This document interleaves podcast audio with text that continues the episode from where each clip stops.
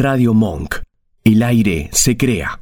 Lo bruto se vuelve diamante. Para hablar de música, de rock y también de periodismo, lo llamamos al gran Alfredo Rosso. Hola Alfredo, buenas noches. Acá Cristian te saluda. ¿Cómo estás? Gracias por atender el llamado. ¿Qué tal? Buenas noches. ¿Cómo están? Muy bien, bienvenido. Eh, sé que entraste a la música por los Beatles cuando eras muy chico. Me interesa saber cómo nació tu vocación periodística, Alfredo. ¿Cómo empezó? Claro, tu vocación periodística. ¿cómo, y, y también cómo se combinó con esa pasión por la música. Mira, el tema fue que a mí me gustaba mucho. Tenía un tío que me traía discos del sello Odeon y me empezaron a gustar mucho los primeros discos de los Beatles en single, los Hollies, etcétera. Y bueno, más o menos a los 12 años, este, sería el año 1967, conocí la balsa de los gatos y descubrí que había algo muy fuerte en ese en ese contenido, esa letra y también en esa música. Entonces me empezó a fascinar la idea de el rock, no te diré como un estilo de vida, porque a los 12 años uno no sabe eso, pero poco a poco me fui metiendo cada vez más en la fenomenología del rock, conociendo más a las bandas de Inglaterra, a las bandas de Estados Unidos, a las bandas que iban saliendo en nuestro joven rock nacional por aquel entonces, y poco tiempo después, como yo estudiaba inglés y me gustaba mucho, empecé a leer los diarios, los periódicos musicales ingleses y a entender que había todo un periodismo dedicado al rock que vinculaba el rock con la situación, digamos, de los jóvenes de aquella época y con las transformaciones que se estaban produciendo culturalmente.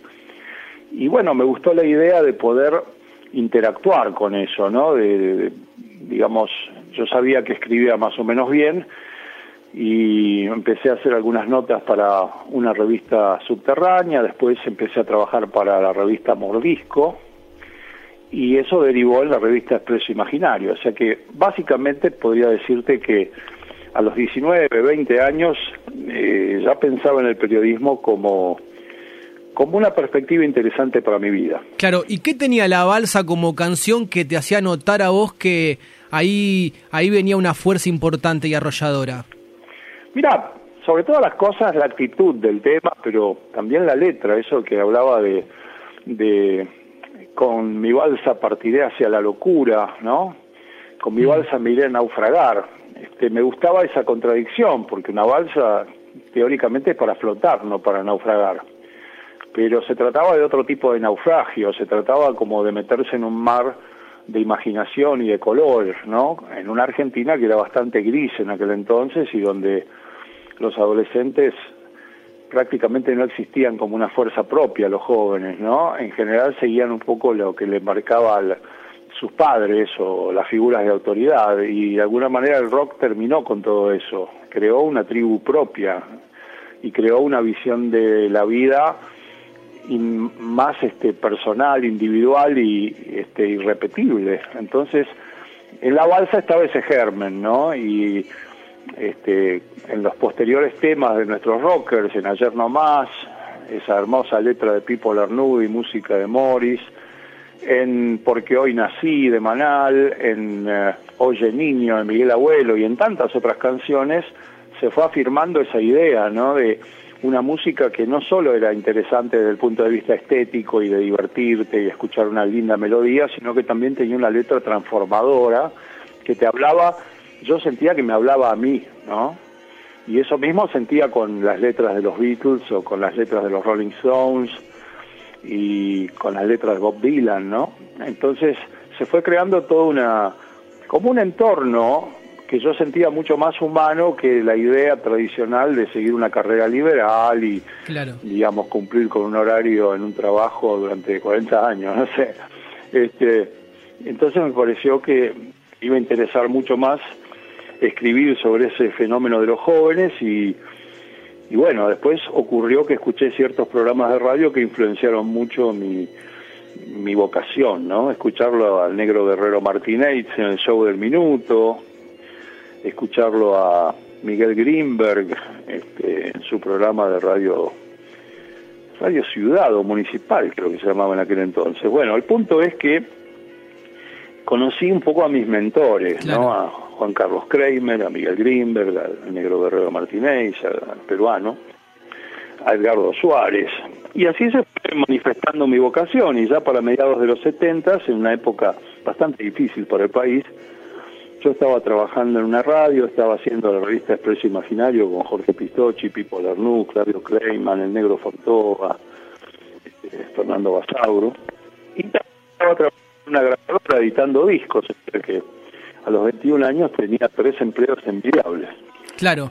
Y, y después, eh, con el recorrido de tu trayectoria, Alfredo, ¿vos sentís que hoy eh, esos eh, locutores, periodistas, referentes de radio que, te identificaban y que eran tus referentes, hoy hoy crees que sos un referente también para ciertos chicos periodistas y, que, les gusta... Bueno, me gusta creer que sí, que por lo menos, este digamos, puedo dejar, ¿cómo te puedo decir? No diría un role model, porque sería muy fanfarrón eso, pero sí, eh, por lo menos una manera de comunicar las cosas que es cálida y y que trata como de poner en contacto al público receptor con el artista emisor, porque siempre me vi a mí mismo como eso, como un, como un conector, como un cable que conecta a la persona que, que concibe una obra de arte, en este caso una obra de arte musical, con la persona que lo recibe. Además, todos mis programas siempre han vinculado muchas formas de arte, ¿no? O sea, mis programas tienen un elemento conceptual muchas veces que vincula la música con la pintura, con la literatura, con el arte, con el teatro, con la con el cine, qué sé yo. Me parece que es una cosa integral, ¿no? Yo soy un devorador de literatura y también un devorador de películas y de obras de teatro, así que este lo que hago es lo que me gusta, o sea, lo que le doy a la gente es lo que me hace sentir bien a mí. ¿Y esa radio que escuchabas eh, se puede comparar con la radio que se hace hoy? ¿La cambió mucho la tecnología o el hecho en sí de sentarse en un micrófono que, digamos, es exactamente lo mismo, eh, la mantiene idéntica a esos años? Mira, para mí la magia de la radio como elemento comunicador y como, como un medio de comunicación que despierta la imaginación de la gente sigue siendo único. Y yo creo que eso la tecnología no lo cambia mucho. Yo no soy muy partidario de la radio con imagen porque me parece que eso le quita magia, que le quita un elemento de sorpresa, un elemento de, de, que hace volar un poco lo, lo que el público le puede poner, ¿no? Este, pero en algunas circunstancias no viene mal también el hecho de que por, qué sé yo, puedas escuchar una radio a través del celular o de la compu y ver un video que te presenta el, el musicalizador. Pero en general me gusta la radio como eh, sin imagen. Me gusta la radio que podés escuchar en el auto, que podés escuchar en tu casa, en el jardín, en la bicicleta, caminando, en fin. Me gusta ese elemento mm, casi íntimo que tiene la radio, ¿no? Este, yo creo que eso no se ha perdido a través del tiempo. Y me gusta la idea de que existan programas de autor donde vos te metas en el misterio que te propone un buen conductor, un buen musicalizador, un buen productor y yo creo que eso lo tenemos, que eso existe, ¿no? Este, y, que, ojalá nunca se pierda. Esos referentes eh, de, los que hablabas, ¿hoy hay referentes para vos también en, la radio argentina? Mira, hay colegas que respeto mucho, por ejemplo, Rafael Hernández con su programa este, El Rastrojero Fantasma, me pareció una maravilla. Lamento mucho que, no, que en este momento no esté en el aire porque me, me encanta, me encantaba escucharlo este, mi colega Claudio Kleiman, es un placer mm. escucharlo hablar por radio. Este, el programa de REP en Radio Nacional me gusta mucho. Este, eh, hay, hay programas que yo no, no te puedo decir que soy un oyente de radio de escuchar las 24 horas, pero esa gente estimula mi imaginación y me hace conocer cosas nuevas también en el ámbito del arte muchas veces estoy con una libretita al lado anotando nombres, viste, de música que no conozco, de artistas de otras disciplinas que no conozco. Entonces eso es muy grato porque yo creo que uno nunca termina de aprender, viste, eso es lo bueno. La semana pasada se cumplieron 30 años de la salida del amor después del amor, el disco de Fito Páez, el más vendido de la historia del rock argentino. ¿Te pasó como con la balsa cuando lo escuchaste? Eh, ¿En tu primera escucha ya había una sensación de que eso podía ser importante o quizás el, la, verdadera importancia se la da el, paso del tiempo y lo que va sucediendo con el derrotero de los años? Yo creo que es un poco las dos cosas. En su momento se sentía que era un disco de, despegue para Fito, ¿no? Igualmente Fito venía haciendo grandes discos desde el debut, desde el 63, pasando por Giros, pasando por Ciudad de Pobres Corazones, Tercer Mundo, pero yo creo que en el amor, después del amor se dio ese, ese, toque mágico que hace que todos los temas engarcen muy bien uno con el otro, porque si bien hay dos o tres hits que son de cabecera, que Fito no puede hacer un recital y no tocarlos, también hay muy buenos temas en el medio, es decir, hay muy buenas canciones este, que normalmente no se pasan por radio, pero que son de un nivel increíble, ¿no? Este, entonces, yo creo que es un disco que tocó una fibra muy particular en la gente y eso lo llevó a haber vendido más de un millón de copias a, esta altura, ¿no? De ejemplares. Y la segunda parte es que un disco como ese se va enalteciendo con el tiempo, porque hay mucha musicalidad, hay mucho, mucha química entre los diferentes participantes, porque no es solo Fito, tiene un elenco increíble, tiene una producción que es adelantada a su época desde el punto de vista del plano sonoro, de cómo se escucha cada uno de los instrumentos, y por supuesto la figura de Fito en un alto nivel artístico. Entonces, todos esos elementos hacen de El amor después del amor un disco que sigue siendo vigente en el 2022. Hablamos de Lito Nevia, hablamos de Spinetta, de Charlie. ¿Qué lugar ocupa Fito dentro de esa escena y de, y de ese mapa de rockers argentinos? Mira, para mí ocupa un lugar fundamental. No olvidemos que Fito viene a Buenos Aires de Rosario con la banda de Juan Carlos Baglietto en 1982, eh, con un disco bajo el brazo que era el primero de Baglietto, ¿no? Tiempos difíciles y un año y medio después, este, un poquito más, está tocando en la banda de Charlie García y está planeando un álbum doble con Luis Alberto Spinetta. Quiero decir, dos de los más grandes referentes de nuestro rock reconocieron el talento de Fito. Y lo más importante de todo es que lo reconoció la gente, o sea, el público. Yo recuerdo, por ejemplo, la gira de el segundo disco de Giro, justamente, este, un obras lleno y la gente vitoreándolo. Y Fito tenía poco más de 20 años.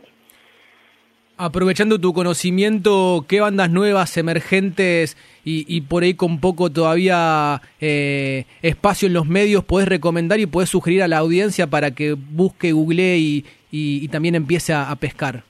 Mira, yo justamente estaba ordenando un poco mi estaba ordenando un poco mi discoteca, la parte indie de rock nacional, ¿no? Mm. Y veía grupos como Un Planeta, como 107 Faunos, como Usted Señálemelo, la banda de Mendoza, Mi Amigo Invencible, este, Los Besos, a quienes vi el sábado pasado en el Festival Mutante acá en Chacarita, este, son todas bandas que recomiendo, ¿no? Los Besos me, gustó mucho, este, Mi Amigo Invencible, soy un fan desde hace varios discos, este, Francisca y los Exploradores, los cordobeses me encantan, este, y también el, plano de los solistas y las solistas. Por ejemplo, Nahuel Briones, a quien vi hace 10 días este, en el Club Mandril de San Cristóbal, fue un recital alucinante, y su disco El Niño Minado, que lo despidió, entre comillas, en ese recital, es sobresaliente, es uno de los grandes discos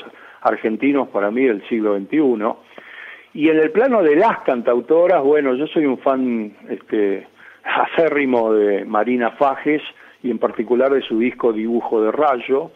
Soy un fan de Cam Beskin y de su álbum Enamorar o Morir y de María Pien, que tiene La Vuelta Manzana y Malinali, dos discos para mí excelentes, y un disco de covers que ahora se me escapó el nombre, pero tiene algo que ver con el sol, que es un disco que me fascina.